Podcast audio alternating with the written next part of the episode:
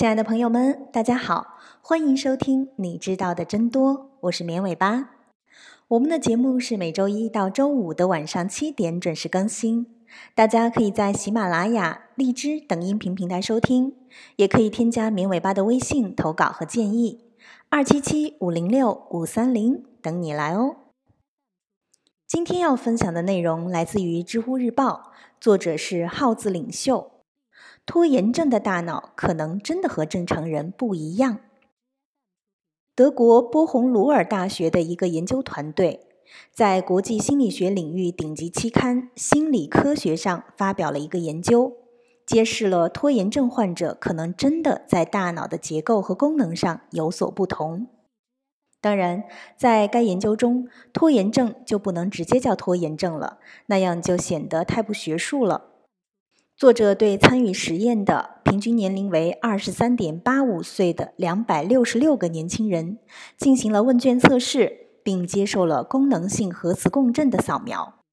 在其中，有一项叫做 AOD 的指标被特别关注，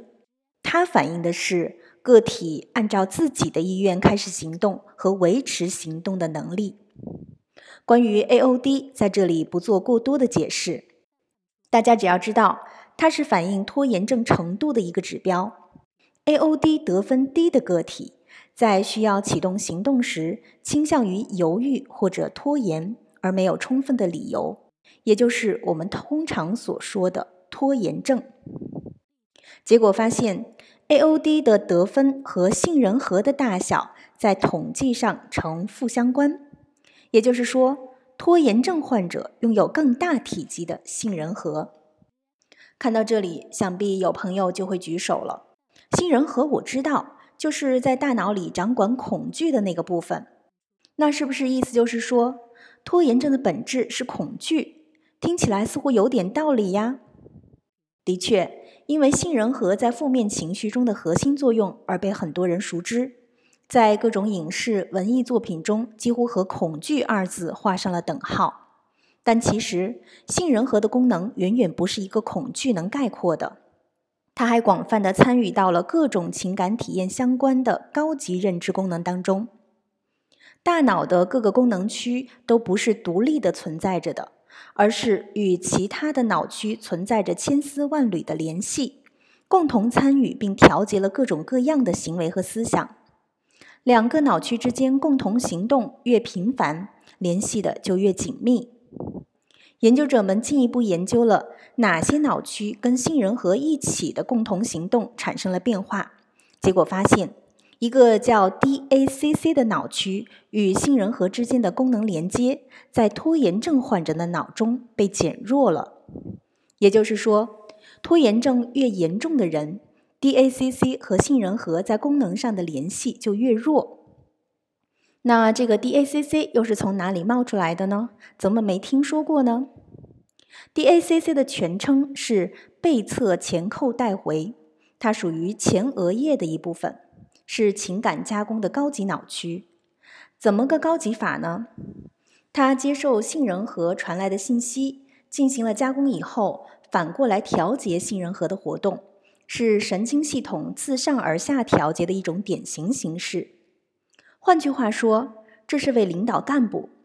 这种感觉是不是很熟悉呀？你把做好的工作材料递给领导，领导看完之后对你做出批示，你再根据批示对工作进行调整。那万一领导管不着你了呢？在拖延症患者的大脑里发生的就是这样的一个故事。DACC 确实是个高水平的领导。他到杏仁核的神经投射被认为参与了抑制行为和自我控制，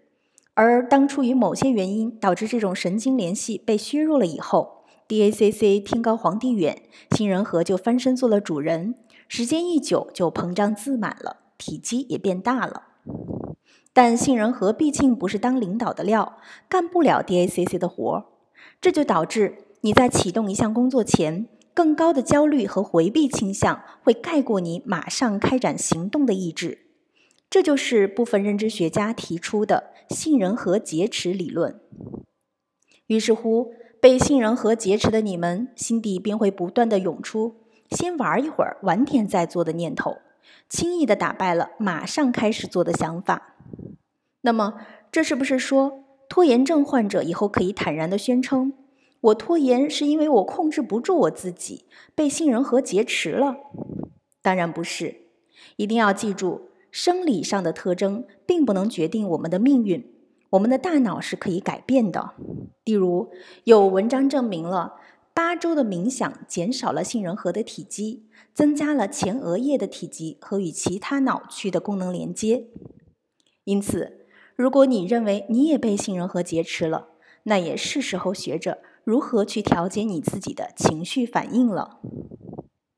好的，以上就是今天节目的全部内容了，感谢大家的收听，我们明天见吧，拜拜。